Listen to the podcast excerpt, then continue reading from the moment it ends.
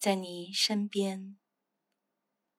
生活在时间的流逝中雕刻着经历和心情，带给了我们太多的意想不到。正如年少的我，总也想不到今天的自己，呆立在公司的茶水间里，捧着少时最无法接受的咖啡一样。我出生在书香世家，所以沾染了清高和傲然的习性。成长在温室效应的保护罩下，所以总也无法放弃对童话生活的憧憬和臆想。父亲是个奢茶的人，所以养成了我好茶的习惯。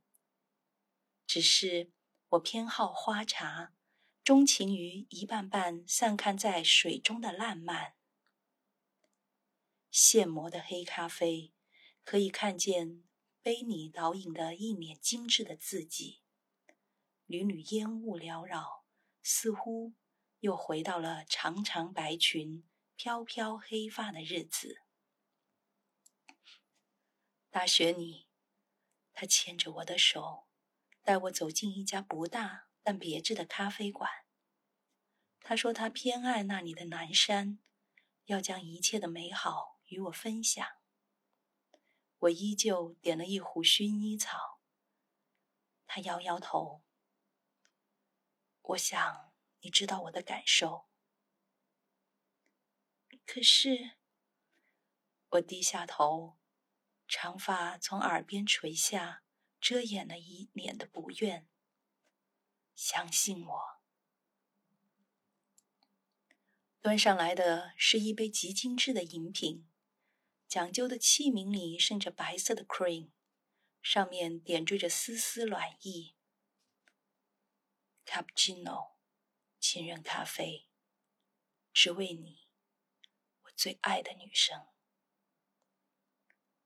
合着他的吻，我喝下了第一口咖啡。原来，父亲所言黑的泛苦、毫无品味的咖啡，竟如此甜蜜。于是。我一直在他身边，相信他，并跟随他，直到那天，我在窗外看到同样的片段，同样的男人和不同的女主角。然后，我开始设好摘飞，希望能冲淡内心的苦楚。不加糖吗？耳边传来的声音惊觉了我。是西，很苦的。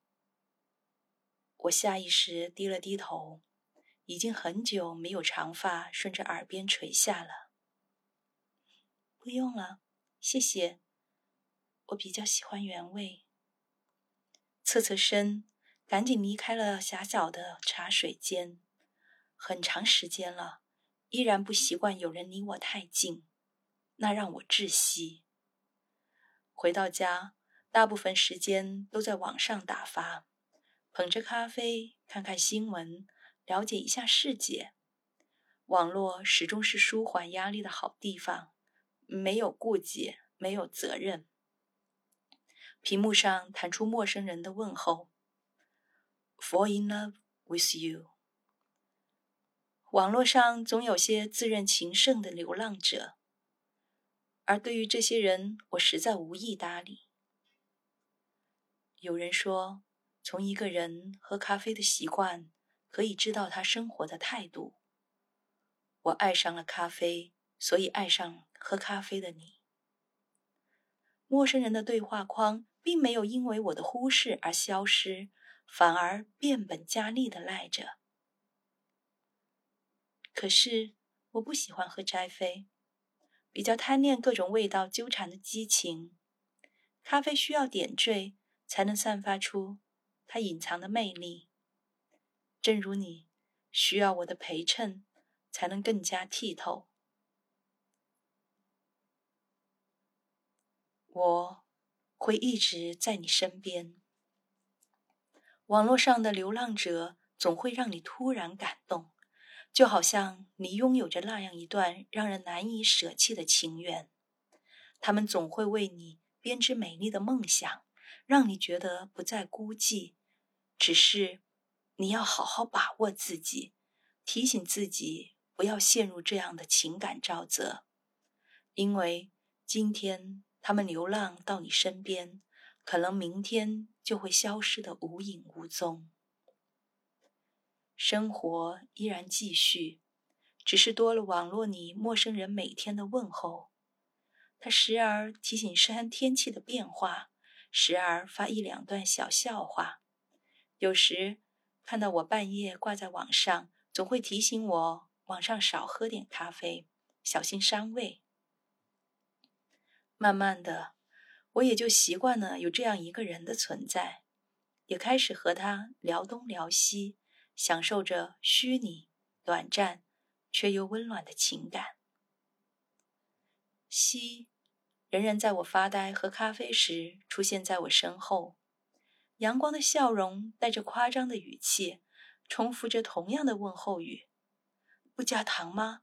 很苦的。”然后每天中午放下一杯开水在我桌面，看着我，做出喝水的样子，笑笑。我不由跟陌生人聊起了西，陌生人说。他爱上了你，我笑笑退出了谈话。又到周末，又要加班，胃却突然揪到了一块儿，疼得我无法动弹。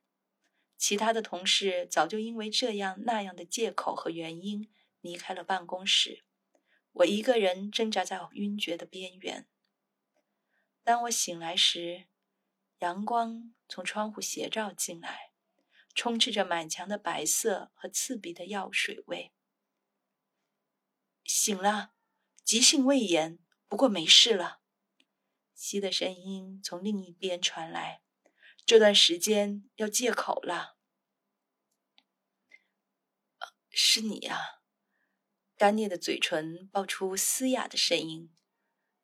给我一杯咖啡。西摇摇头，说过你要戒口了。这几天你得听我的。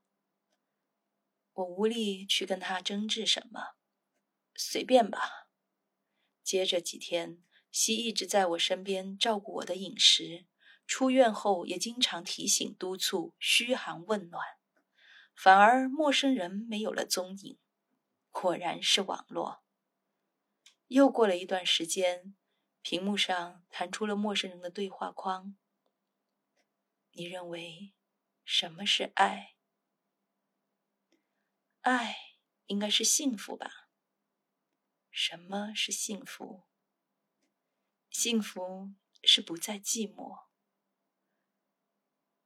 如果我答应你，每次当你抬起头环顾四周时，都能看见我在你身边，与你随行，这样的幸福，你愿意接受吗？我是西，我抬起头，可是身边没有你的踪影。走到窗边，就可以看到我一直在你身边。透过窗户，看到西站在街对面，注视着我，是感动，冰寒许久以后的温暖，泪。从脸颊流下，我跑到西的身边，突然希望有长发萦绕在耳边，在风起的时候可以缠绕他的柔情。他捧着我的脸说：“我等你很久了，想带你去喝最好的咖啡。哪里有最好的咖啡？最好的咖啡。”就是和心爱的人一起享受的咖啡，无论何时，无论何地。轻柔的和风又一次吹起，我的心房荡漾在微笑里，那样平静，那样甜蜜。